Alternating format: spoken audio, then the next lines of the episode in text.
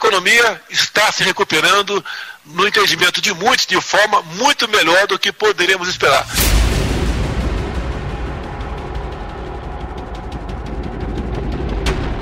Apesar do otimismo demonstrado pelo presidente Jair Bolsonaro, a realidade da economia brasileira é outra. Com a crise mundial que veio junto com a pandemia do novo coronavírus, o Brasil começa a se preocupar com a saúde financeira das contas públicas. O Fundo Monetário Internacional revisou a previsão para a economia mundial, que deve encolher 4,4% este ano. Para o Brasil, o FMI prevê retração do produto interno bruto de 5,8%. Mais de 600 bilhões de reais já foram destinados ao combate à crise sanitária, como o auxílio emergencial e os repasses para reforçar o caixa da saúde. Só que isso aconteceu em um momento em que a arrecadação do país vinha caindo. O Instituto de Finanças Internacionais decretou o Brasil como campeão em déficit entre países emergentes, no relatório publicado esse mês. Nos primeiros sete meses do ano, o rombo atingiu cerca de 9% do PIB e a projeção é que o déficit se mantenha até o fim do ano. A equipe econômica do governo estima que o PIB, que é a soma de todas as riquezas produzidas no país, deve ficar negativo em 4,70% este ano.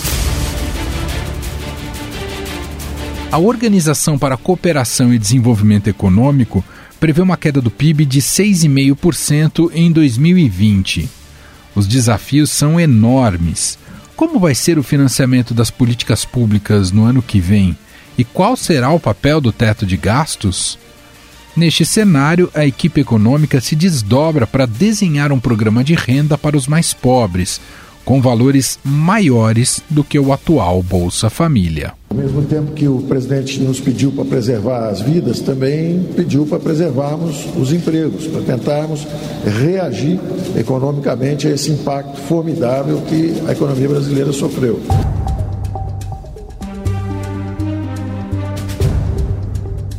Mas como fazer isso sem furar o teto de gastos? A proposta é utilizar recursos vindo do dinheiro reservado para o pagamento de precatórios e ainda uma parcela do Fundeb, que financia a educação no país. Só que a proposta encontra resistência no Congresso Nacional. E a importância da construção de um programa social dentro do teto de gastos para poder dar suporte a milhões de famílias que vão precisar do Estado brasileiro a partir de 1 de janeiro de 2021. Enquanto isso, a agenda econômica pouco avança. A reforma administrativa já foi para a Câmara e agora não, então nós estamos é, ultimando a reforma tributária. Ah, nós temos a nossa proposta praticamente é, pronta e agora é a política que dá o time.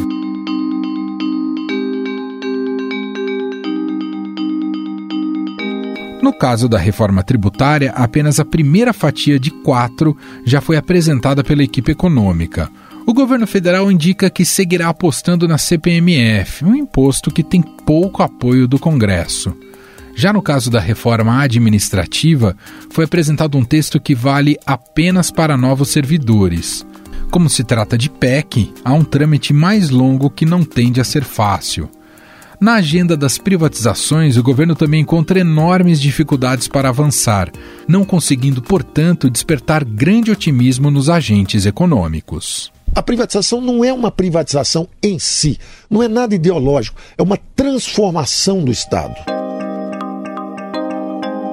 Ou seja, a economia do país sairá bastante fragilizada da crise, com o mercado de trabalho em situação precária de alto desemprego e informalidade. Para entender qual deve ser o futuro da nossa economia e quais os antídotos que devem ser adotados para minimizar a crise, eu converso agora com a pesquisadora sênior do Peterson Institute for International Economics e professora da Universidade John Hopkins e colunista aqui do Estadão, Mônica Deboli. Tudo bem, Mônica? Obrigado por mais uma vez estar aqui. Tudo bem, muito, muito obrigada pelo convite e por estar aqui de novo, é sempre um prazer. Mônica, a projeção recente do FMI para o Brasil, para a economia brasileira, não foi tão. foi corrigida e não foi tão catastrófica assim, né, por conta da, da pandemia. Como é que a gente tem que olhar para essa recuperação da economia brasileira nesse momento? É o copo mais cheio ou, ou o copo meio cheio ou meio vazio, hein, Mônica? Olha, eu acho que um copo, na verdade, meio vazio, porque o que, o que aconteceu no Brasil, se a gente olhar é, essas previsões todas de, de PIB desde o início do ano, como que o fundo, o FMI, né, uhum. é, tra, tra, trabalhou as projeções para o Brasil, depois revisou as projeções para o Brasil para uma queda de 9%, 9,1% em 2020, e agora revisou novamente. É, teve um acontecimento nesse período, né, entre março e outubro, que acabou tendo uma, uma grande relevância na, na sustentação da economia brasileira, e esse acontecimento foi o auxílio emergencial. Eu, no início, também estava na ponta das projeções mais pessimistas. É, no início, que eu digo em março, eu já estava achando que a recessão no Brasil em 2020 ia ser realmente terrível. Eu achava, inclusive, que podia ser entre 9% e 10% de queda do PIB. Mas é, o auxílio emergencial fez uma diferença colossal na sustentação da economia. E a gente está vendo isso de várias maneiras, né? A gente está vendo isso refletido nas vendas do varejo, a gente está vendo isso refletido nos dados de diversos setores, setores, por exemplo, como material de construção, o vestuário, é, a gente está vendo isso refletido na inflação, então a gente está vendo isso refletido na inflação de alimentos e na inflação desses outros itens, é, e, e muito desse consumo é consumo proveniente do auxílio e é consumo é, das pessoas que foram beneficiadas pelo auxílio emergencial. Então, o Brasil tem essa, essa característica e teve essa política é, que foi bem, bem mais agressiva na realidade do que se, se, se propunha de início, né, alcançou muito mais pessoas, é, acabou sendo estendida, corretamente estendida. Tem pessoas que ainda estão recebendo 600 reais por causa da defasagem nos, nos pagamentos das parcelas e tal, mas o impacto disso na economia realmente foi muito grande. Agora, o que isso significa, por isso um pouco o copo meio vazio, é que ainda que 2020 não, não vá ser um ano tão catastrófico quanto a gente imaginava, é, a sustentação de 2021, a sustentação econômica de 2021, está extremamente dependente da continuação de algum tipo de programa que remeta ao auxílio emergencial, não seja necessariamente auxílio emergencial, mas alguma outra coisa. E o auxílio emergencial, como a gente sabe, é, termina em dezembro. E como a gente também sabe, o Brasil enfrenta restrições fiscais significativas e qualquer programa que venha a suceder o auxílio emergencial não vai poder ter a mesma envergadura que teve o auxílio emergencial. Então, quando a gente olha assim para 2021 e considera o período ou, ou o binômio, né, 2020-2021, na verdade, eu acho que no final a gente vai ficar nesses dois anos com um nível de atividade bem deprimido, porque a gente postergou um efeito que vai necessariamente ocorrer é, por conta de, da, da pandemia que está aí ainda, né, e, e dos efeitos que ela, que ela gera na economia. Quer dizer, Mônica, que ainda não há indicativos de como sanar o problema do alto, do volume elevadíssimo que temos de desemprego no Brasil e de retomada da atividade econômica, ainda não tem uh, indicativos mais concretos de que isso uh, poderá ser sanado por esse governo a curto prazo, Mônica? Não, não temos, porque o, o, nosso grande desafio, e o desafio do mundo inteiro, na realidade, de todas as economias, de todos os países, é que os resultados no mercado de trabalho, é, para a economia como um todo, para setores distintos, estão todos extremamente dependentes da evolução da pandemia. E naqueles países onde a pandemia está descontrolada, então no Brasil, aqui nos Estados Unidos, as chances de que a, o, o, prolongamento dessa, de, desses efeitos da pandemia seja mais é, acentuado do que naqueles que conseguiram e agora estão sofrendo novas ondas, mas porventura vão conseguir de novo controlar as epidemias, é muito diferente. Então, a gente está vendo agora, por exemplo, na Europa, a gente está vendo a ocorrência de uma nova onda, né, que sempre foi esperada pelos epidemiologistas e tal, e todos, pelo menos na, quando, quando você acompanhava o que se dizia na área, na área da ciência, na área da, do acompanhamento epidemiológico, que não havia nenhuma razão para crer que a segunda onda seria mais atenuada do que a primeira. E de fato a gente está vendo uma segunda onda, com, em termos de número de casos, pelo menos, é, bem semelhante à primeira. Até em alguns países a, a segunda onda está pior do que a primeira, né? o que leva a esse cenário de adoção de medidas restritivas novamente em, em vários países. No Brasil e aqui nos Estados Unidos não é exatamente assim que a coisa está se dando, mas o, o, o que está acontecendo em vez disso é uma situação em que a gente não sai das ondas anteriores. O que acontece é você tem a onda, aí você alcança um platô, fica naquele platô, e aí você tem uma nova onda a partir daquele platô, que é, na verdade, uma dinâmica muito ruim para tudo na economia, porque a incerteza permanece, permanece num grau muito elevado. E essa é a situação que a gente tem hoje no Brasil.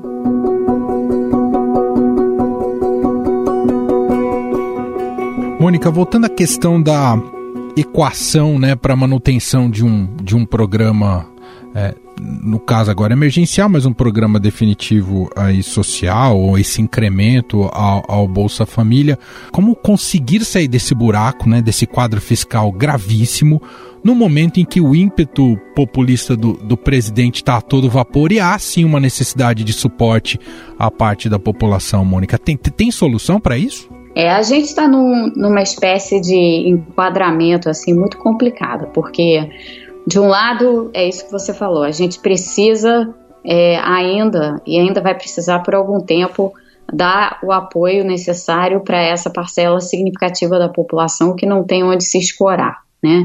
Com, com os resultados esses do mercado de trabalho, com a permanência desse, com o prolongamento dessa situação no mercado de trabalho brasileiro.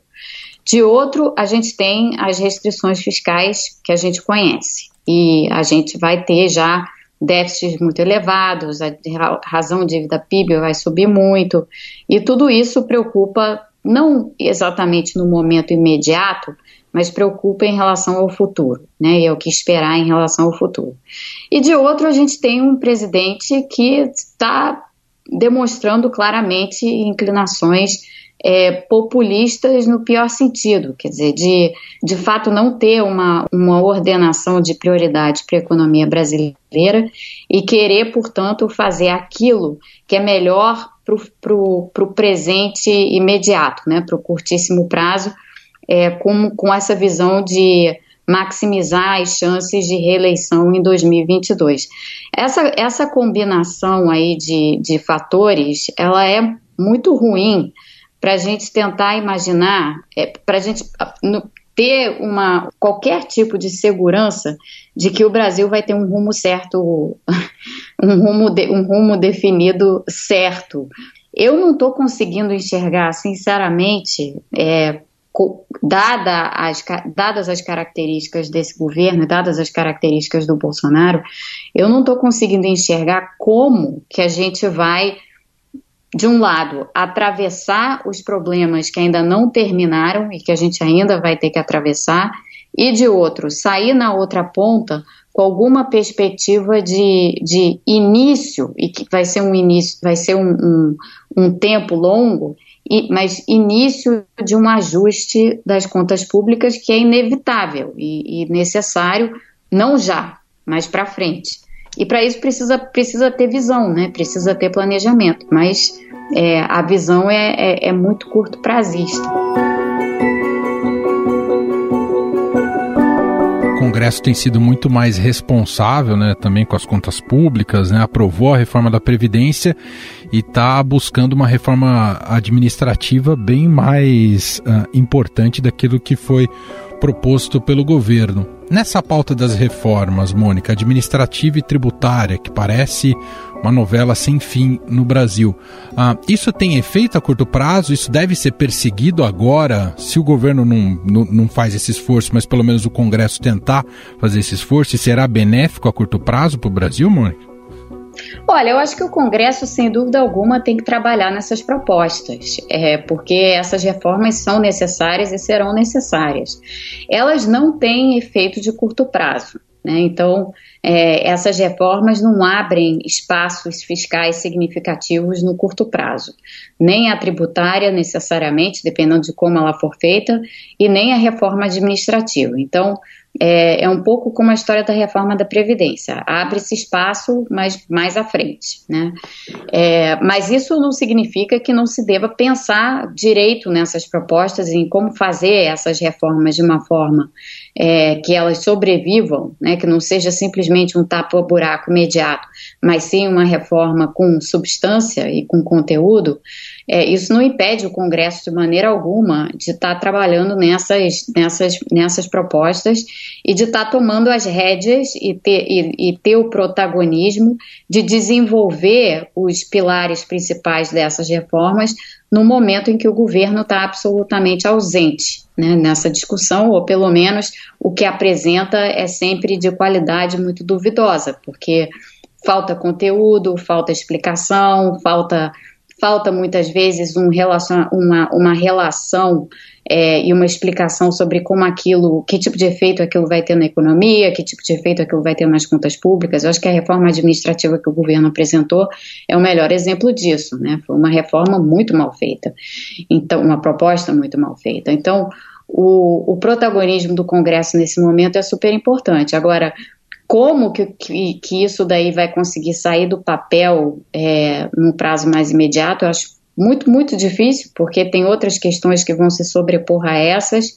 como, por exemplo, a que a gente falava aqui anteriormente, né, o que, que você vai fazer com o auxílio emergencial depois que ele acabar, uhum. é, e depois disso todos os outros desafios que nós ainda vamos estar enfrentando em 2021, porque o mundo vai estar complicado em 2021, né? A gente passou aí agora por essa semana de reuniões anuais do FMI e do Banco Mundial e nós vimos que o que tem saído dessas instituições, inclusive, é, um, é uma visão muito parecida com essa que eu acabo de descrever. Aliás, é, só para captar mais uma, um, um, argumento muito interessante que você trouxe numa coluna sua recente no Estadão, você falava sobre o custo pandêmico, o custo do negacionismo, e os Estados Unidos um pouco Uh, digamos que traduziu isso em dados, o Brasil não tem, mas os Estados Unidos têm feito esse, esse esforço e, e é um custo que não pode ser ignorado, Mônica?